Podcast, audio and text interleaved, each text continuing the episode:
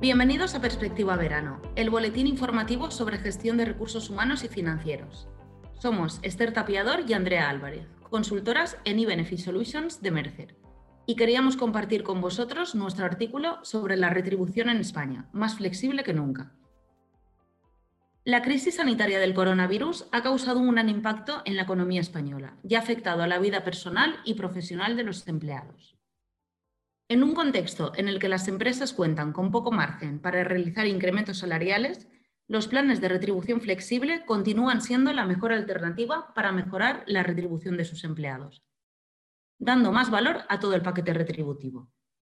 Se convierten en la forma que tienen las compañías de mostrarle a sus empleados que se preocupan por ellos, no solo porque acaban obteniendo un beneficio económico gracias a las ventajas fiscales que ofrecen estos beneficios, sino porque influyen directamente en su bienestar.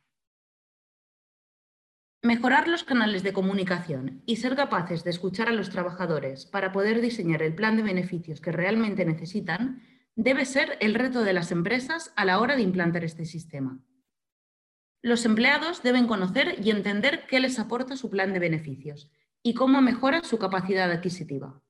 Junto a ello, tener en cuenta las necesidades personales de los empleados, adaptarse a sus preferencias y permitirles participar en la composición de su compensación total es fundamental para conseguir un colectivo más motivado y poder atraer y retener a los mejores profesionales.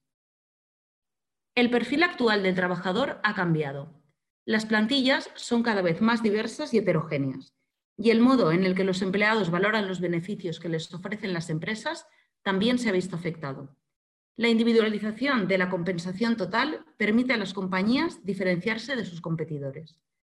Por tanto, adaptar los beneficios disponibles, aumentar su oferta y personalizarlos en función de los momentos de vida del empleado y de las preferencias para cada una de las generaciones de empleados debe ser una prioridad para la estrategia de la compañía. En este sentido, según el estudio de beneficios sociales 2021 de Mercer, las generaciones más jóvenes valoran más positivamente los beneficios relacionados con la formación, la flexibilidad o la movilidad mientras que los colectivos de más edad muestran una mayor preferencia por aquellos que están orientados hacia la conciliación familiar. Resulta destacable el papel de los planes de jubilación, donde, teniendo en cuenta la reforma que estos vehículos de ahorro han sufrido durante este año, se han visto favorecidos los planes de empresa frente a los individuales. La forma en la que se remunera a los trabajadores se ha tenido que ir adecuando a las circunstancias actuales y tendrá que evolucionar hacia estructuras más globales y dinámicas.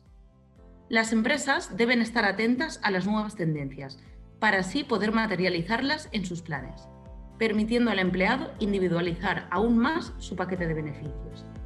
Y el ritmo y la digitalización con la que las organizaciones se preparan para afrontar estos cambios resulta esencial para el éxito de las mismas.